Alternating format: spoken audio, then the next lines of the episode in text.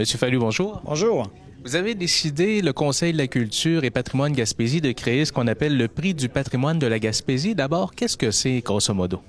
Bien, les prix euh, du patrimoine de la Gaspésie, c'est une initiative de patrimoine euh, Gaspésie. Euh, si vous vous rappelez, on a fait un, forum d'architecture vernaculaire il y a deux ans. Puis là, ben, notre prochain projet, c'est celui qu'on annonce aujourd'hui, c'est de créer des prix du patrimoine de la Gaspésie. Pourquoi des prix?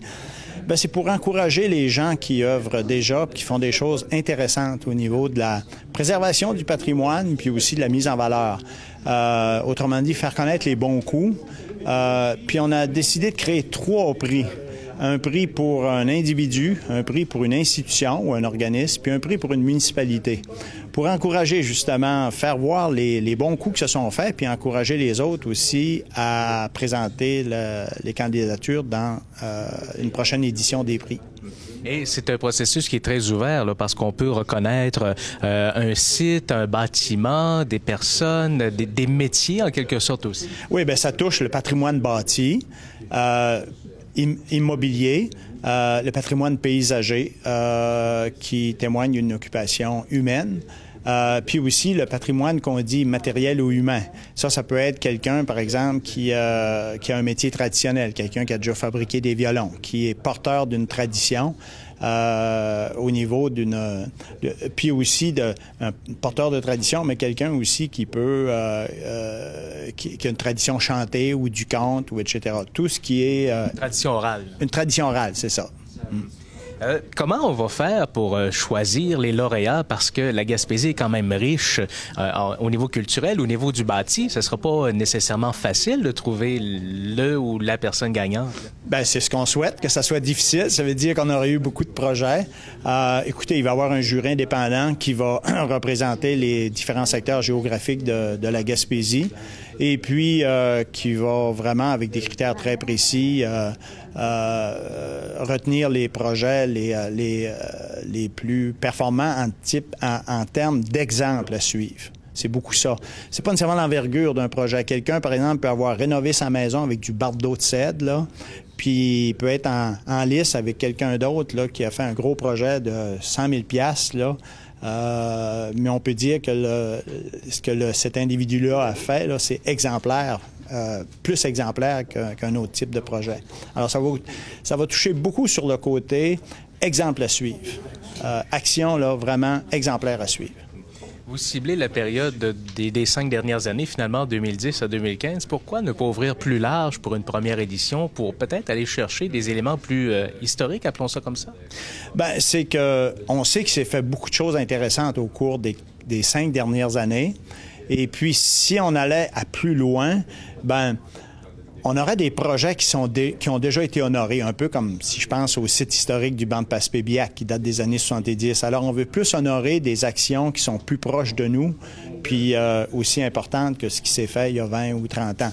Ça porte pas évidemment sur des porteurs de tradition, là, parce que quelqu'un qui a déjà fabriqué des petits bateaux miniatures, ben là, c'est tout un...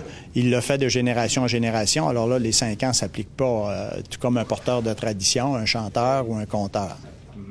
Euh, les objectifs, au bout du compte, c'est ça, c'est de reconnaître la valeur historique de tout ce qui se fait en Gaspésie.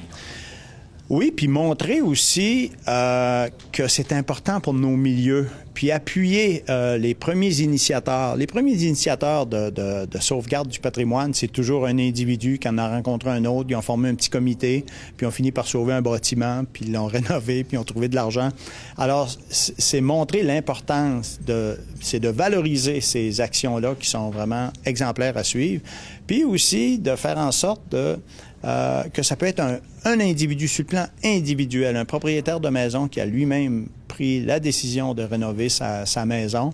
Ça peut être un organisme aussi, puis une municipalité. On oublie aussi que les municipalités jouent un rôle extrêmement important au niveau de la préservation puis la mise en valeur du patrimoine. Vous avez profité euh, de la conférence de presse pour, en quelque sorte, sensibiliser aussi les, les décideurs à garder ce patrimoine, euh, que ce soit paysager ou bâti, en citant l'exemple de la CEPAC à Percé. Oui, ben, on se dit qu'il faut vraiment euh, inscrire le patrimoine de plus en plus dans le développement durable de la Gaspésie.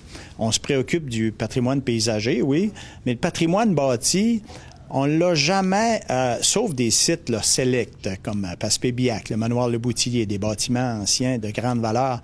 Mais euh, les vieilles granges, euh, il y a beaucoup d'éléments bâtis qui font partie de notre mémoire. Puis si on s'en, si on si on se préoccupe pas des, des préserver, ça veut pas dire de tous les préserver, mais si on, on se préoccupe pas de leur donner de nouvelles fonctions, ben un jour on viendra en Gaspésie, puis on saura pas qu'il y a eu de l'agriculture à tel endroit, qu'il y a eu ces éléments-là du, du bâti qui sont bien ordinaires, mais qui sont aussi importants que la maison qu'a occupé un noble euh, ou un juge ou etc. Euh, vous lancez le concours aujourd'hui, les bulletins de mise en candidature, les candidatures jusqu'au 20 mars. Ça laisse pas beaucoup de temps pour des gens pour présenter un, beau dossier? Oui, mais en général, un mois, c'est suffisant. C'est euh, les formulaires, là, on va sur le site de Patrimoine Gaspésie ou du Conseil de la culture, puis on va voir que c'est pas tellement long à remplir. Euh, puis vous savez, comme moi, des fois, on peut demander trois mois, puis les gens vont travailler le dernier mois. Alors, on se plie aussi au calendrier que euh, qui est déterminé par le Conseil de la culture, notre partenaire, euh, parce qu'on veut faire une remise le 23 euh, avril à New Richmond, ou à la salle de spectacle des Jardins. Je déborde un peu. On a parlé de paysages tout à l'heure. Il y a une charte des paysages qui a été adoptée il y a à peu près deux ans maintenant en Gaspésie. Avez-vous l'impression que ça a changé des choses?